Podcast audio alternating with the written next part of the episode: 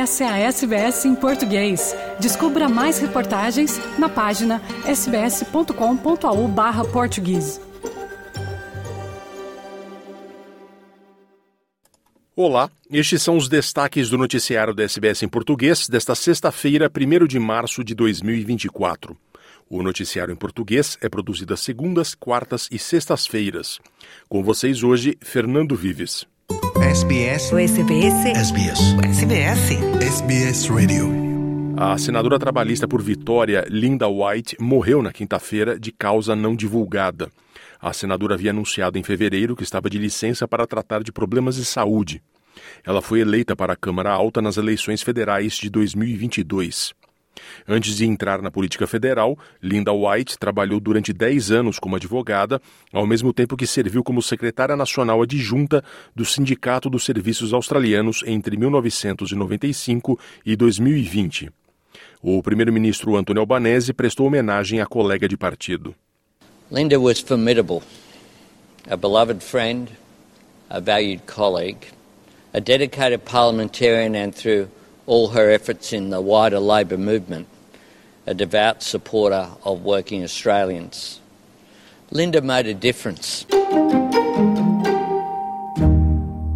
Os australianos estão sendo encorajados a apresentar as suas ideias para uma nova nota de 5 dólares.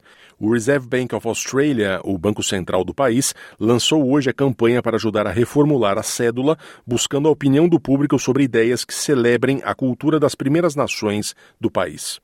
O novo design substituirá a representação da Rainha Elizabeth II na nota, enquanto o verso permanecerá com uma imagem do parlamento. As inscrições terminam no dia 30 de abril, com o design final da nota previsto para ser divulgado até o fim do ano. Um grupo de bombeiros interestaduais começou a voltar para casa desde Vitória, depois de ajudar equipes locais em uma grande queimada perto de Ballarat, a noroeste de Melbourne. Cerca de 100 bombeiros de Nova Gales do Sul retornarão hoje, enquanto outros retornarão no sábado. Os bombeiros de Vitória continuam a vigiar de perto o incêndio em Bendin, no oeste do estado, que agora foi contido, para garantir que quaisquer surtos sejam resolvidos. A governadora Jacinta Allen afirmou que tem sido um esforço enorme por parte de todos os envolvidos. There has been hundreds and hundreds of firefighters out on the ground and in the air. And when you consider that that fire has burnt 22,000 hectares, it's got a 165 kilometre fire front, that speaks to the great work of people, as I said, on the ground and in the air for managing that fire. Os governos de Nova Gales do Sul e Vitória cancelaram o jantar oficial Iftar deste ano, depois de mais de 100 grupos islâmicos terem assinado uma carta aberta dizendo que iriam boicotar o evento. O jantar Iftar é o banquete depois do sol se pôr, quando os muçulmanos que seguem o Ramadã jejuam durante o dia. Os governos dos dois estados têm anualmente uma versão do banquete que visa aproximar o governo das comunidades islâmicas locais. O Conselho Islâmico de Vitória e o Conselho Nacional Australiano de Imanes, que é uma espécie de liderança comunitária dos povos muçulmanos, anunciaram que boicotariam os eventos com os governos estaduais por estarem decepcionados com a posição deles com a guerra em Gaza. Em Nova Gales do Sul, organizações islâmicas acusam o governador Chris Minns de falta de resposta à angústia das comunidades muçulmanas e árabes no estado em relação ao conflito. Minns, contudo, defendeu a posição de seu governo sobre a evolução da situação em Gaza. It's not going to go ahead, but that's not because the government doesn't care or isn't interested or isn't prepared to invest when it comes to that community in New South Wales. I know that there's been criticism of the government. Just make the point that I've repeatedly uh, spoken about the loss of life, particularly innocent civilian loss of life amongst the Palestinian community in the Middle East. I've said that over and over again, and, and I'm happy to repeat it here today. O Hamas, autoridades locais e testemunhas em Gaza afirmam que as forças israelenses abriram fogo contra um grupo de palestinos durante uma entrega de suprimentos de ajuda, o que resultou na morte de mais de 100 palestinos. Os militares de Israel negam o ataque. As vítimas aguardavam um comboio de 38 caminhões com suprimentos e uma rotatória em Nablus, que entrava no território através da passagem humanitária Keren Shalom. O presidente palestino Mohamed Mahmoud Abbas classificou as mortes como um massacre horrível. Mas o porta-voz militar israelense, o contra-almirante Daniel Hagari, disse que os tanques que escoltavam os caminhões dispararam tiros de advertência para dispersar a multidão.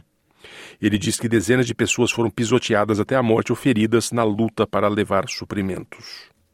As these vital humanitarian supplies were making their way towards Gazans in need, thousands of Gazans dispensed upon the trucks. Some began violently pushing and even trampling other Gazans to death, looting the humanitarian supplies. The unfortunate incident resulted in dozens of Gazans killed and injured. O Brasil já tem mais de um milhão de casos confirmados de dengue em 2024, segundo o Ministério da Saúde do país. O número é aproximadamente cinco vezes maior que no mesmo período de 2023. 214 pessoas morreram pela doença desde 1 de janeiro. Seis estados declararam estado de emergência em saúde pública por conta da dengue.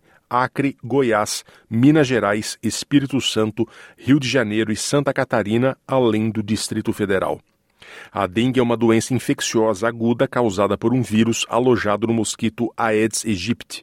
As fêmeas picam os humanos. As fêmeas impactadas podem passar o vírus e assim causar a doença. Segundo o Ministério da Saúde, 75% dos criadouros do mosquito, que são reservas de água parada, ocorrem em domicílios, como vasos, garrafas e tanques.